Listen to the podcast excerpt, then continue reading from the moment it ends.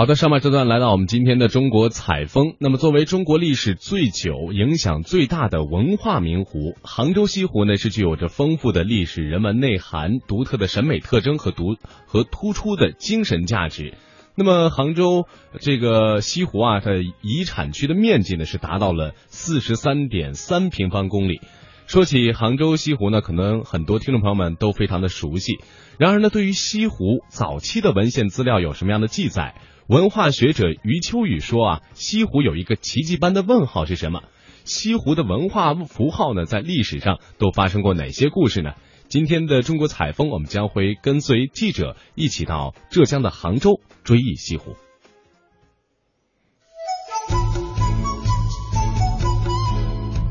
西湖不是纯自然的美景，西湖有一个奇迹般的一个问号，也就是说。它怎么会这样美丽？它不像黄山、九寨沟，西湖是千百年来人类治理疏浚、依势造景的山水之湖泊；它不像漓江、张家界，西湖是千百年来人们感怀世事、寄托情绪的精神之湖泊。它为什么变成奇迹呢？就是它不是天造地设的美景，西湖是沧海桑田。从海水侵蚀的泻湖，到可灌溉之湖、鱼虾之湖、饮用之湖，直至审美之湖，魅力中国，追忆西湖。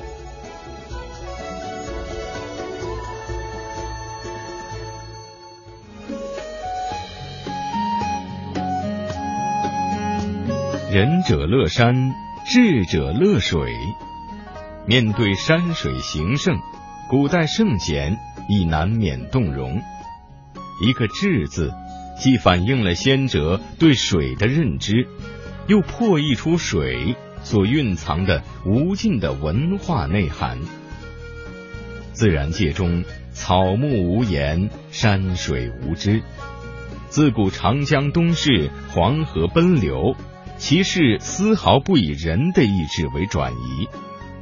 当其成为视觉的范畴，无知无觉的水便会化作文化精灵，超越千年历史时空，成为具有鲜活生命的审美载体。一代代前人，有的以风水谈玄，有的为水晶做柱。已经为我们留下了无数的关于水的文化遗产。不过，在今天，我们再去追溯西湖的来历，已经不必求索于《周易》，问诸于阴阳了。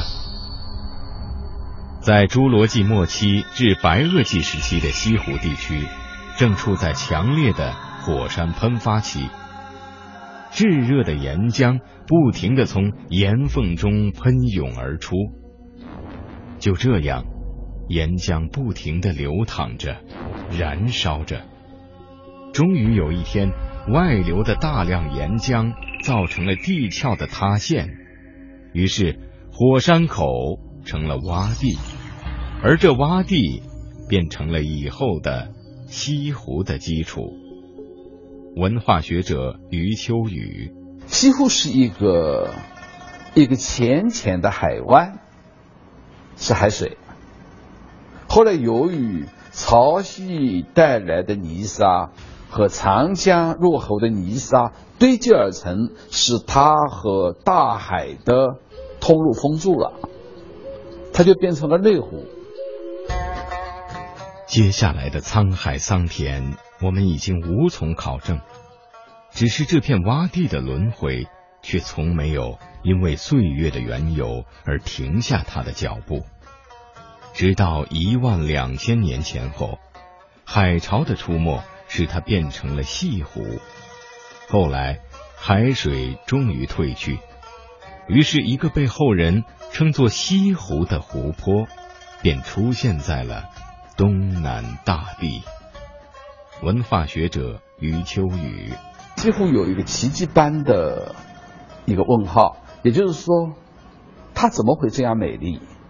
它为什么变成奇迹呢？就是它不是天造地设的美景，它不是黄山，它不是张家界，它不是长白山的天池，哎，这些都是天造地设的美景。西湖不是。文化学者曾仕强，第一个，西湖的水一年比一年清澈，这是不简单的事情。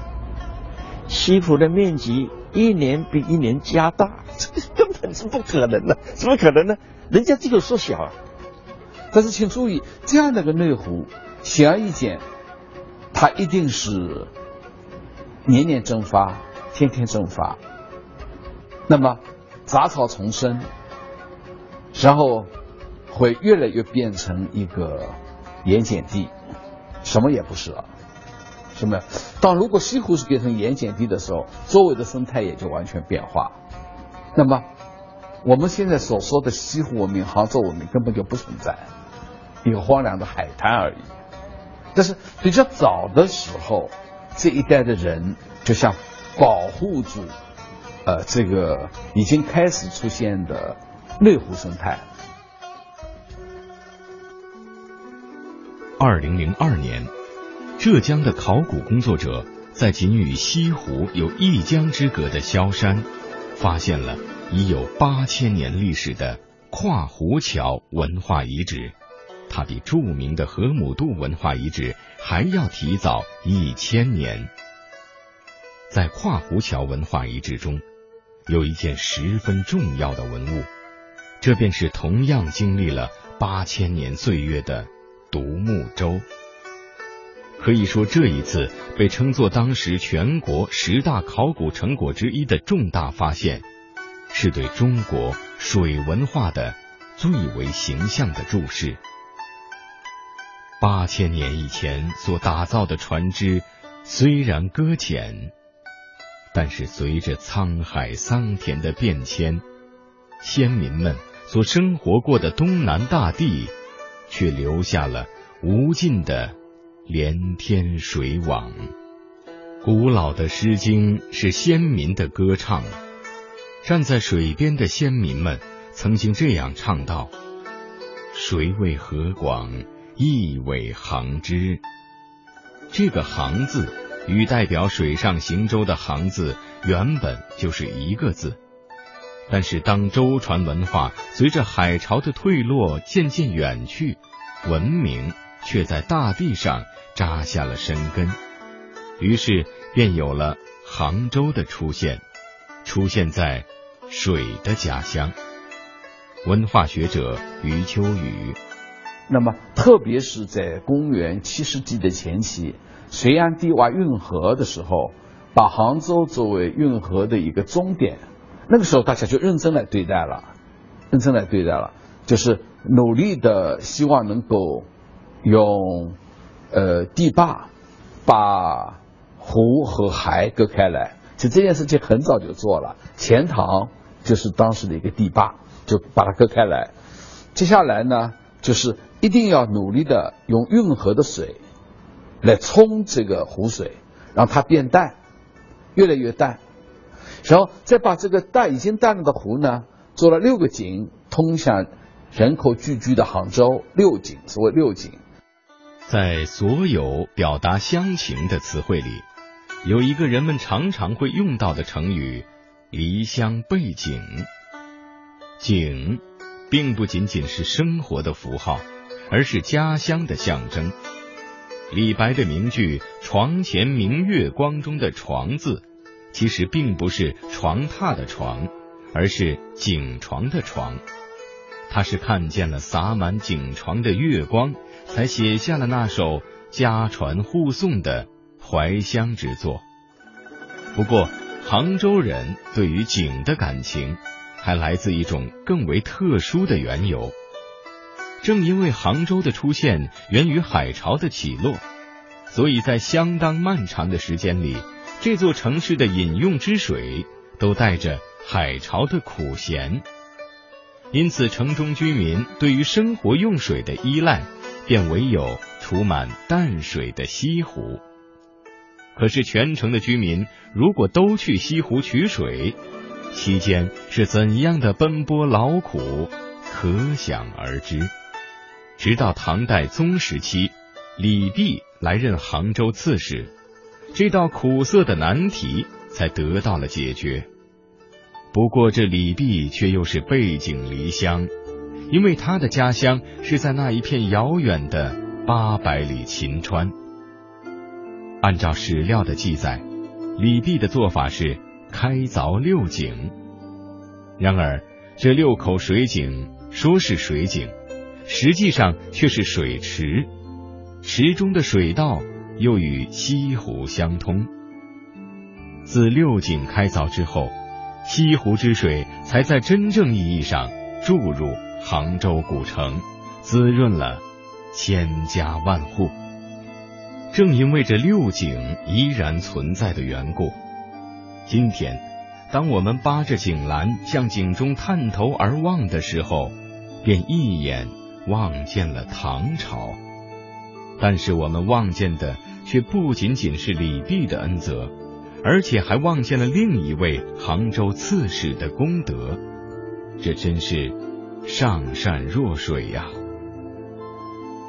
公元八二二年，白居易来到杭州做刺史，距离李泌开凿六井已经四十年。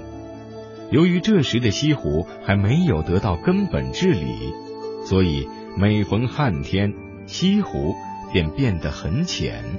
而且一逢雨季，西湖又溢满全城。文化学者余秋雨，九世纪的二十年代来了一个第一流的诗人，叫白居易。白居易来到杭州的时候，他面对的是一个有问题的西湖。嗯，你想，西湖从原始的开掘一直到隋炀帝的时候，经过一点整治，但整治力量一直不够的。白居易面对是。这样的一个什么样的西湖呢？就是杂草拥塞，水量越来越少。